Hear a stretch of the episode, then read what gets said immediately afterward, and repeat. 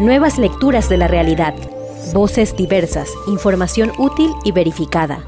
A profundidad para entender y compartir. Ecuador Chequea, el podcast.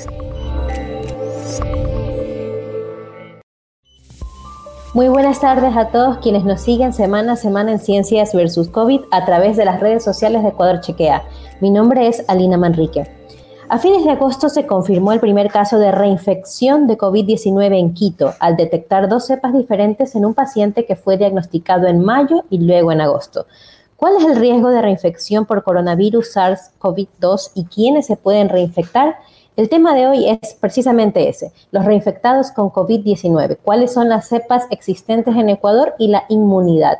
Y para ello tenemos a un invitado de lujo, Nicolaus Kiriakidis, doctor en inmunología e investigador de la UTLA. Bienvenido, Nicolaus. Gracias por Buenas acompañarnos. Tardes. Muchas gracias, muchas gracias. Y un saludo también a nuestra audiencia de Ecuador Chequea. ¿no?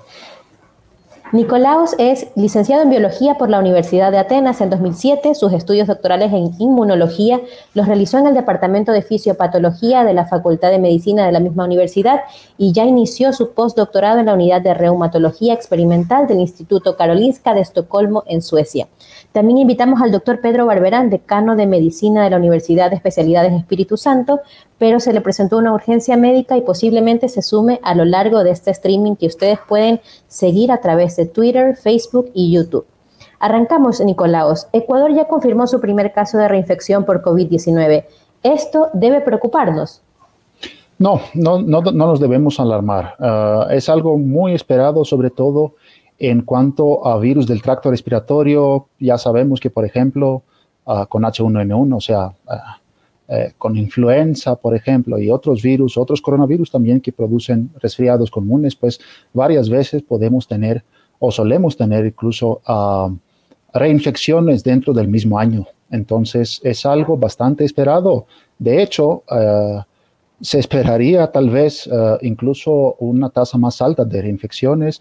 Creo que poco a poco van a surgir más casos de reinfecciones, pero no es algo alarmante, es algo normal algo que debemos vigilar, por supuesto, algo que debemos estudiar, investigar y describir ah, para ver nuevas ah, cepas del virus, para describir estas cepas y para que estemos listos para, para enfrentarlos, para ver si las vacunas funcionan también, incluso ante estas nuevas cepas, pero no es algo alarmante, no hay que asustarnos.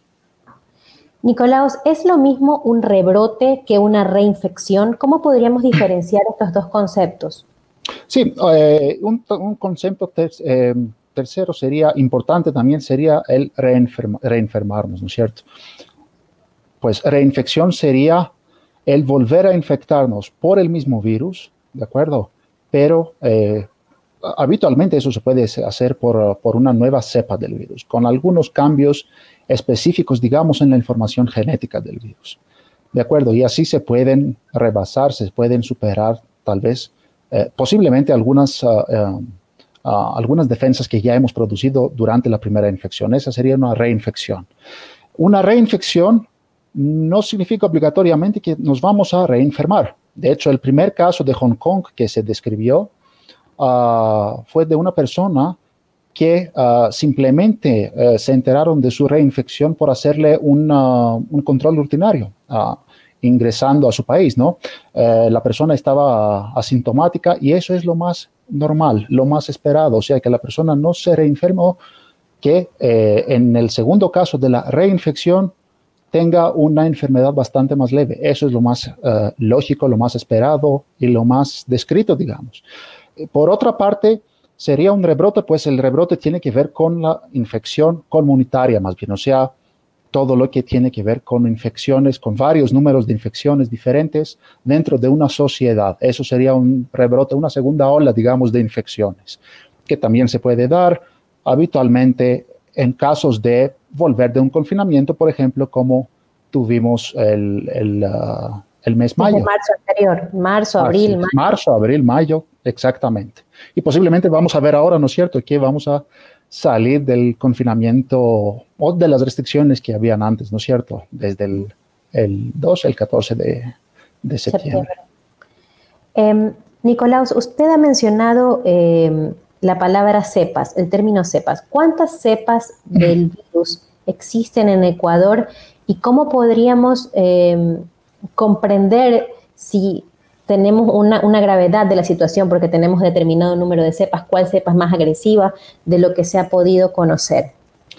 Hasta la fecha, en nivel mundial, y no, no hablo solo de Ecuador, pues se han descrito varias cepas, eh, decenas de cepas diferentes, para, para que tengamos, o sea, primero hay que entender que eso es algo normal. Los virus por lo general suelen cambiar su uh, información genética y justo eso se da por algunos defectos que tienen en su replicación, durante su replicación. Como se están replicando, pues tienen algunos defectos y no pueden copiar exactamente la información genética suya y por tanto se producen las nuevas cepas. La mayoría de estas cepas o la mayoría de estas mutaciones, como se los llama, bueno, uh, son mutaciones que más bien pueden dañar al virus, pero a veces y aleatoriamente se producen algunas mutaciones que hagan que el virus sea un poquito más infeccioso o a veces, pero no en este caso, uh, que sea un poquito, o que sea más peligroso o incluso que produzca uh, una enfermedad más grave.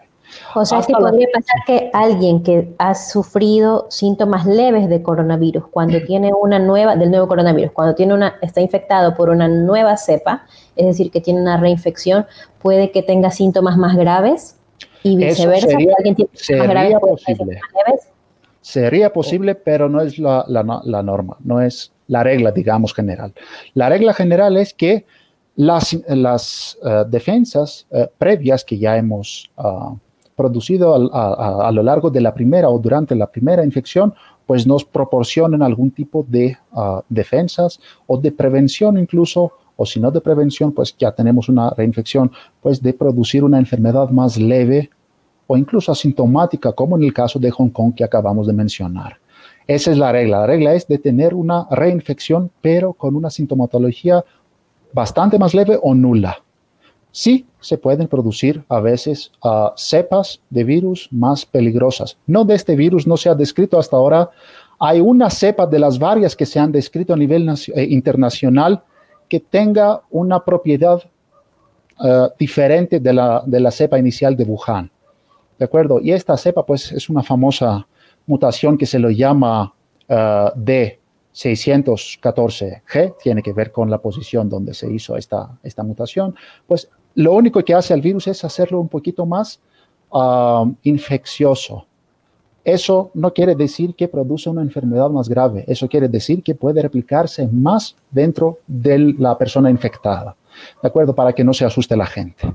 Claro, porque escuchamos el término de claro. una cepa más infecciosa y sentimos miedo, es bastante no, lógico. Es lógico, es lógico.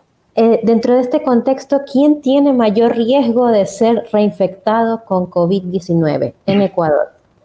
Reinfectado, pues uh, la primera razón para la cual se podría dar una reinfección es que por alguna razón no se produjeron respuestas de memoria o respuestas, como se los llama en inmunología, de memoria a largo plazo.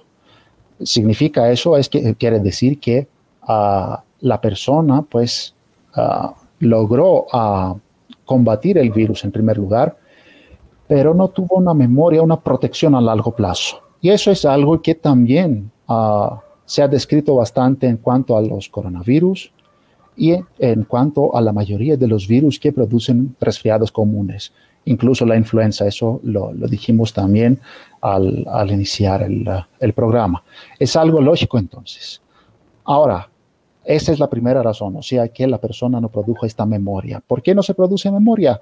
Pues para hacer una analogía, varias veces nuestra memoria inmunológica funciona como nuestra memoria cerebral, digamos, ¿no es cierto? O sea, ¿qué solemos nosotros uh, recordar? Pues eventos muy importantes, ¿no es cierto? En nuestra vida, pues si me va a, a preguntar qué, qué, me comí ayer, pues no me acuerdo, porque era algo que lo hice rutinariamente, incluso trabajando, entonces.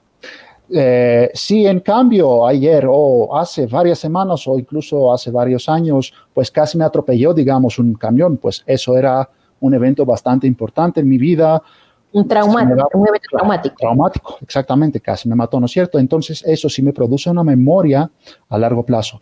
Algo parecido eh, a veces o um, uh, frecuentemente pasa con el sistema inmunológico. O sea, el sistema inmunológico suele recordar por mucho más tiempo, es decir, tener defensas por mucho más tiempo frente a una infección que eh, estuvo bastante ah, impactante, digamos, para el mismo. Por lo tanto, las personas asintomáticas, en este caso, en este contexto también de este nuevo coronavirus, las personas asintomáticas no suelen producir defensas ah, de largo plazo, a largo plazo. Eso es algo que se ha descrito un porcentaje bastante alto, hasta 4, 40, 45% de las personas, o sea, casi la mitad de las personas asintomáticas, no producen anticuerpos, por ejemplo, detectables por lo menos. ¿Eso quiere decir que no tienen ninguna defensa? No, porque hay defensas que rutinariamente no se detectan. Ok, pero si estoy entendiendo bien, las personas que son que tuvieron coronavirus, pero como pacientes asintomáticos tienen más riesgo de reinfección. Es posible que no produjeron defensas a largo plazo. De acuerdo, eso es más, mucho más importante en cuanto a las reinfecciones y en cuanto a las personas que posiblemente van a seguir transmitiendo el virus. En cambio, se ha visto que las personas que fueron, hospitalizadas, por ejemplo, o sea, personas que les impactó bastante más o tuvieron una enfermedad bastante más, ah, ah, más grave, pues estas personas producen niveles mucho más altos de anticuerpos y de otras defensas. Repito que eso no quiere decir que las personas asintomáticas no tuvieron ningún tipo de defensas, pues hay diferentes tipos de defensas, hay otros soldados, otras, otras tropas de élite, como digo yo, de nuestro sistema inmunológico, que sí se activan en personas asintomáticas. Sin embargo, estas defensas que se activaron en personas asintomáticas suelen ser defensas, defensas que nos producen una enfermedad más leve o nula, como dijimos, de nula sintomatología, como dijimos antes, en una reinfección, pero no logran prevenir la infección. Son dos cosas diferentes, el prevenir la reinfección, el no permitir al virus a, infectarnos en primer lugar, y otra cosa el no enfermarnos, reenfermarnos. ¿De acuerdo? Son dos cosas diferentes. Entonces, personas asintomáticas, pues es posible que se pueden reinfectar pero lo esperado sería tener una, en la mayoría de los casos, tener una enfermedad bastante más leve. Personas con sintomatología mucho más grave durante la primera infección, pues es mucho menos probable que se puedan reinfectar a corto plazo por lo menos. Cuando hablamos de ese corto plazo, ¿en qué tiempo o estadio de la enfermedad, de la primera infección, eh, debería preocuparnos una reinfección, Nicolás? Excelente pregunta, excelente pregunta que justamente es lo que no sabemos. Y no lo sabemos justamente porque llevamos muy poco tiempo con relativamente poco tiempo, por lo menos para ver una memoria inmunológica con este nuevo coronavirus. Y al no tener experiencia previa con, esta con este nuevo virus, pues no sabemos exactamente. Lo único que podemos hacer es primero hablar de un plazo de seis meses que ya eh, tenemos descrito descritas las respuestas inmunológicas. Y sí sabemos que las personas hospitalizadas tienen altos niveles de estos anticuerpos que incluso pueden prevenir posiblemente la reinfección. ¿De acuerdo? Eso sí lo sabemos que para seis meses estas personas sí mantienen niveles bastante altos de ah, anticuerpos.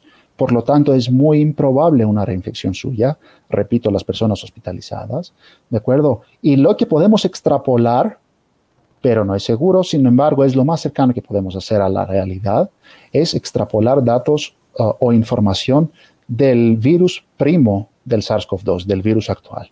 Y este virus era el SARS-CoV de 2003-2004, de acuerdo, que produjo también, uh, no una pandemia, pero sí uh, había bien bastantes infectados e incluso mataba más, ¿no es cierto? Tenía una tasa de, de mortalidad mucho más alta. Pues este virus Conocemos que los anticuerpos para este virus eh, se mantuvieron para unos de un año y medio hasta dos años, dos años y medio en promedio en personas convalecientes con este virus anterior. No quiere decir que necesariamente vamos a tener las mismas respuestas, pero yo esperaría que por ahí. Un comportamiento similar. Un comportamiento similar, no el mismo, porque incluso como dijimos antes, pues lo que nos provoca más enfermedad más grave pues suele producir una ah, ah, inmunidad más duradera, pues este virus de 2004 era más grave, más peligroso para la más personas estaba, más bien tenía una tasa de, de mortalidad de 10%, o sea, bastante más alta de la tasa de mortalidad del eh, nuevo coronavirus. ¿De acuerdo? Entonces pueden ser un poquito menos de los dos años o dos años y medio las defensas mediadas por anticuerpos. Sin embargo, quiero repetir que tenemos defensas que no detectamos rutinariamente. Y este, este otro tipo de defensas por linfocitos T, como se llaman estas otras tropas de élite, uh, permanecen estas personas hasta la fecha, o sea, 17, 17, años, sí, 16, 17 años después de esta, eh, de, aquella, ah, de, aquello brote de, de SARS-CoV, pues se ha visto que las personas convalecientes mantienen niveles de linfocitos T de memoria. ¿De acuerdo? Eso significa que se produce algún tipo de memoria duradera por parte de estos linfocitos T. Sin embargo, quiero destacar también, con, ah, sin, sin, querer a, confundir mucho, pero para que nos entienda un poquito la gente, en términos un poquito más, más entendibles. Esta inmunidad duradera de los 16 años, 17 años, que no conocemos todavía si será la, realidad para este, para este nuevo coronavirus, es posible, pero no seguro, ¿no es cierto? No obligatorio. Esta no nos proviene una reinfección, pero sí nos va a dar, nos va a aliviar los síntomas de una nueva infección. ¿De acuerdo? Para prevenir la reinfección, pues necesitamos más bien el otro tipo de inmunidad, que parece que para estos virus, eh, las, los anticuerpos, ah, que es un poquito menos, bastante menos duradera. Eso necesitamos anticuerpos neutralizantes para que no nos reinfectemos y posiblemente su ausencia conduce a estos casos de reinfección ahora. Estos anticuerpos neutralizantes los encontramos en la vacuna porque justamente quería preguntar, eh, ¿deben las personas que han tenido coronavirus vacunarse o es inútil porque ya tenemos esta memoria de inmunidad? Eh, pues justamente estos anticuerpos neutralizantes es el objetivo principal uno de los objetivos, seguramente el objetivo principal de estas vacunas que se están produciendo. También el activar los linfocitos de las otras tropas de élite, como dijimos, pero en primer lugar lo ideal sería producir estos anticuerpos neutralizantes con la finalidad de prevenir no solo la enfermedad, sino la infección. ¿De acuerdo? Entonces, justamente uh, uh, esa es la idea de, los, uh, de las vacunas. Causar, ocasionar, provocar más bien la producción de este tipo de defensas. Por otra parte, pues es excelente su pregunta y, muy válida en este momento, muy relevante en este momento. Claro, las ah, esperanzas del mundo están puestas en la vacuna que en caso de no llega. Exactamente. Y ya estamos pensando, si hay tan pocas y, no sabemos cuánto va a llegar, ¿será que yo que ya tuve coronavirus debo vacunarme o ya es suficiente con la inmunidad que mi cuerpo desarrolló? No conocemos si desarrolló esta inmunidad. Este es el problema. Eh, podemos decir, y, lo que se ha visto y lo que estamos describiendo es que tal vez en personas asintomáticas no se produjo esta inmunidad mediada por los anticuerpos tan alta. Eso no quiere decir que no tenemos ninguna inmunidad, repito, pero eso puede significar que estoy susceptible para tener una reinfección que probablemente va, vaya a ser mucho más leve.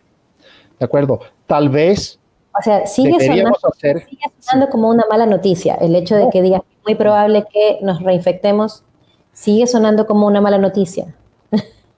No, no, es algo, como, le dije al, inicio, es, o sea, las vacunas se deberían aplicar en cualquier persona. De acuerdo.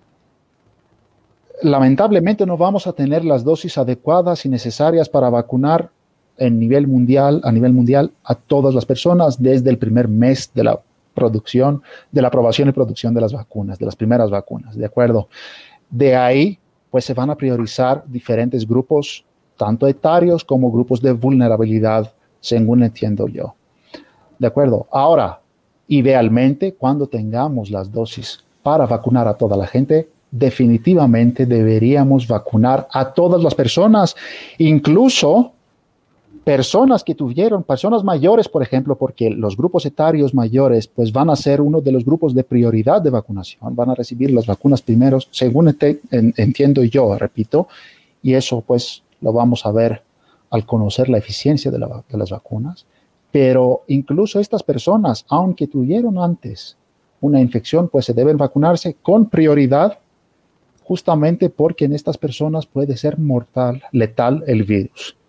Entonces ahí no hay como arriesgarse con la vida de las personas, ¿de acuerdo? Deberíamos volver a vacunar personas que hayan ah, tenido una primera infección, sobre todo personas con factores de riesgo, personas mayores, personas con otras comorbilidades, con otras enfermedades subyacentes que eh, les hagan tener altas posibilidades de una enfermedad grave, de una reinfección grave. Sin embargo, quisiera allí hacer una precisión antes de pasar a la siguiente pregunta. Al 8 de septiembre hay 110.757 casos del nuevo coronavirus confirmados con prueba PCR, pero la mayoría de estos casos están entre personas de, 20 y entre 20 y 49 años. ¿Por qué sigue siendo un grupo de riesgo las personas, eh, los adultos mayores? Porque estas personas no desarrollan las respuestas adecuadas para combatir completamente el virus. Si bien mm. puede producir altos niveles, por ejemplo, de anticuerpos, pues estos anticuerpos no sirven tanto para erradicar el virus una vez establecida la, infección. Estos más bien pueden bloquear el virus para no ingresar. Pero una vez establecida la, infección, pues ahí necesitaríamos más bien las otras tropas, los linfocitos T, que logran erradicar a, células ya infectadas o matarlas más bien. ¿De acuerdo? Estas personas siempre van a ser las personas de alto riesgo porque aumentando la, edad, pues hay un fenómeno que se lo llama inmunosenescencia. Eso quiere decir que nuestras respuestas inmunológicas suelen bajar, suelen no ser tan adecuadas a medida que nos envejezcamos.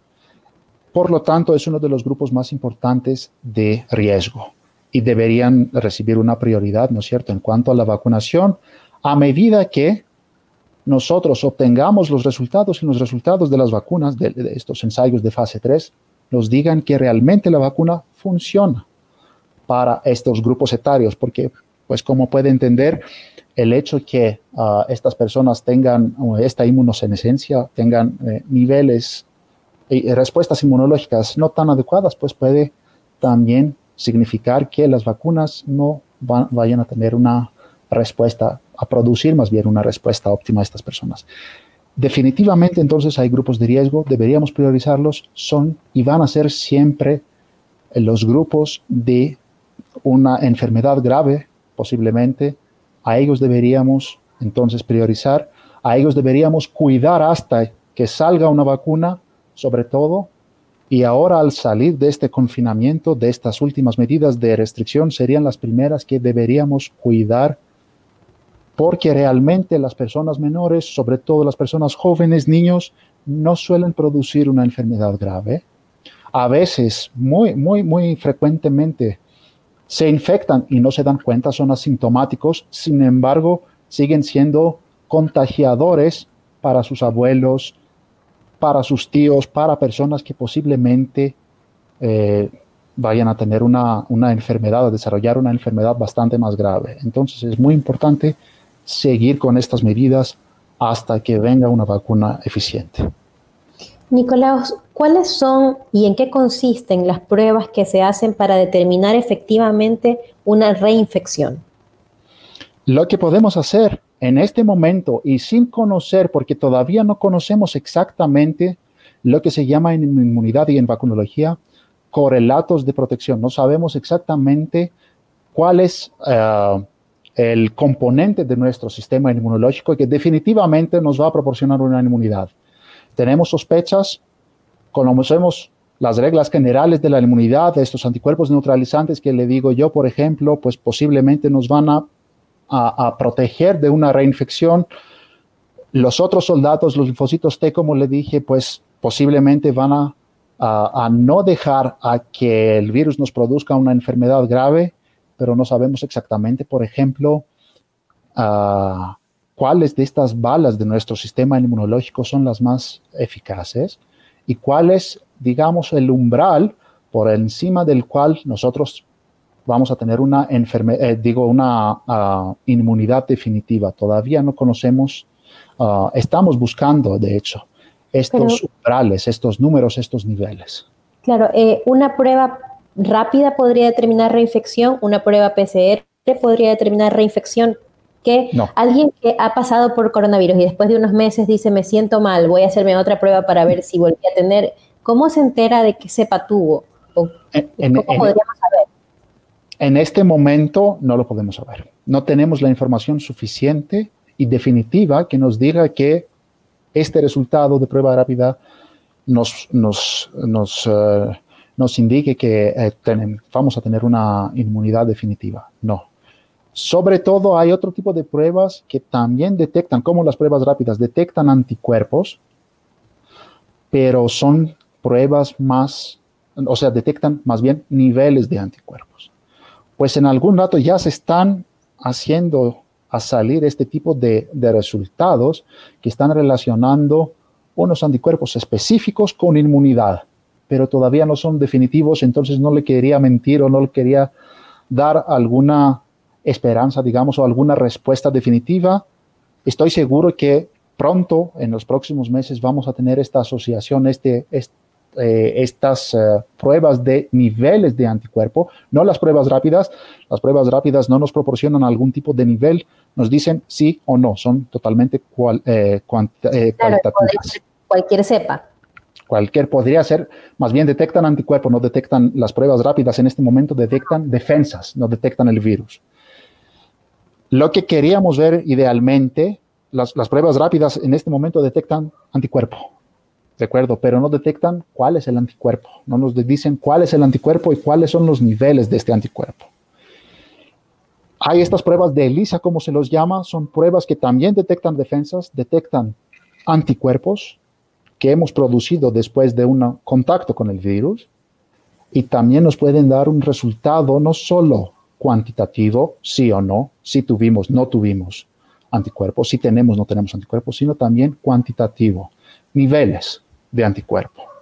Estas pruebas en algún rato, muy pronto creo yo, va, va a salir, va a, vamos a conocer que algunas de esas pruebas nos pueden indicar uh, una inmunidad definitiva para saber más o menos que si no nos vamos a reinfectar o si se puede reinfectar.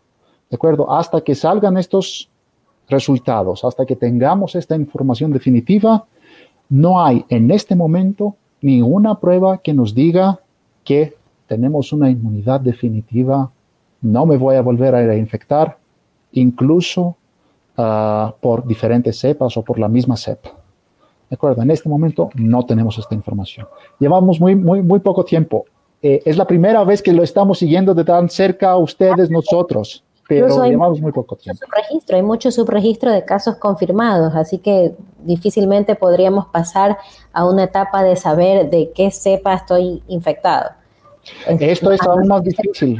Eso es aún más difícil porque, porque eso supone eh, una secuenciación, eso significa una lectura entera de la cepa del, virus que, que, uno tenga, ¿no es cierto? Ah, eso es bastante más, ah, más difícil, no se hace de manera rutinaria. Se hizo en algunas personas y va a seguir siendo en algunas personas que, que tengan una sospecha de reinfección, pero no es algo que se hace rutinariamente a cualquier persona. Es algo que toma tiempo, o sea, no se puede hacer de manera rutinaria. ¿Y en qué lugar del país se puede hacer una prueba de ese tipo? Se puede hacer en varias instituciones, en la UDLA se puede hacer en, diferentes instituciones, ah, las instituciones que justamente salieron estos resultados eh, los días anteriores, se puede hacer este tipo de prueba, pero se hace en este momento con fines de investigación, no se hace con fines de diagnóstico. Ah, es una prueba bastante más eh, cara que la prueba de QPCR, por ejemplo, y es una prueba que tarda algunos días. La prueba de PCR idealmente, o sea, si alguien tiene los recursos y el tiempo para correrla, pues es una prueba que dura unas cuatro horas. Ahora, por tener tanta gente, claro que quiere, eh, requiere una respuesta, pues obviamente el sistema colapsa y no se puede, o sea, obviamente necesitamos más tiempo para correr este tipo de, de, PCRs, pero el tiempo real que se necesita en condiciones ideales y, no en el contexto de una pandemia pues el tiempo para correr este tipo de pruebas, si es solo una prueba, por ejemplo, pues son unas cuatro horas. Para hacer una secuenciación entera del virus, pues ahí se habla de tres días o más a veces. Y como le dije, es algo bastante, bastante trabajoso, es algo bastante eh, empeñoso y es algo bastante caro también. No se puede hacer de manera rutinaria en este momento. Sin duda. Con Para tantos, con tantos infectados. Con tantas personas que demandan saber con cada demanda. más del virus. Para finalizar, Nicolaos, ¿qué mensaje tenemos para las personas que sienten que porque tuvieron COVID-19 sienten esta seguridad, esto de, no, no, ya me dio, no me, no me puede volver a dar, así que me, ya no, no, no me fío de estas normas de bioseguridad. ¿Qué mensaje tiene para esas personas? Eh, lamentablemente es una sensación bastante equivocada. Eh, por varias razones, por dos razones, o sea, yo quiero quedarme en dos razones y topar estas dos razones. Primero, porque como ya hemos visto y como se está describiendo, pues nos podemos reinfectar primero, ¿de acuerdo? Y aunque dijimos que en la mayoría de los, de los casos se espera tener una ah, enfermedad bastante más leve durante la reinfección, pues eh, hay siempre excepciones. Ah, incluso creo que uno de los casos de Ecuador acá, eh, pues, eh, padejó una enfermedad bastante más grave en la, durante la reinfección, entonces ya tenemos también la excepción. Es muy común la reinfección en todos los virus del tracto respiratorio. Entre ellos, se espera tener muchas reinfecciones también, muchos reinfectados ah, con este nuevo coronavirus. Entonces deberíamos mantener las mismas medidas. El hecho de que salimos ahora en este momento, en dos semanas, en, en una semana, digo, no es porque no existe el virus, no es porque la pandemia se nos acabó. Lamentablemente, vamos a necesitar muchos meses para que nos acabe la pandemia y vamos a necesitar una vacunación masiva. Entonces, distancia, distanciamiento social, hay que mantenerlo, mascarilla, hay que mantenerla puesta, lavado, higiene, ¿no es cierto?, de las manos y de nuestras superficies también al regresar a la casa de espacios exteriores o con, después de contacto con otras personas, porque incluso nosotros tal vez no nos vamos, nos vamos a reinfectar o vamos a tener una enfermedad más leve, pero podemos seguir siendo transmisor, podemos transmitir el virus, podemos seguir siendo contagiadores y eso puede perjudicar a las personas más vulnerables. Entonces, hay que mantener religiosamente, diría yo, estas uh, medidas de protección. Te agradecemos, Nicolaos Kiriakidis, por acompañarnos doctor en inmunología y docente investigador de la Universidad de las Américas. Gracias también a quienes nos siguieron a través de las redes sociales de Ecuador Chequea. Encantado, Aline, muchas gracias. Esperamos verlos la próxima semana en nuestro streaming de los miércoles Ciencias versus COVID. Si te quedaste con ganas de más, visita www.ecuadorchequea.com y no comas cuento.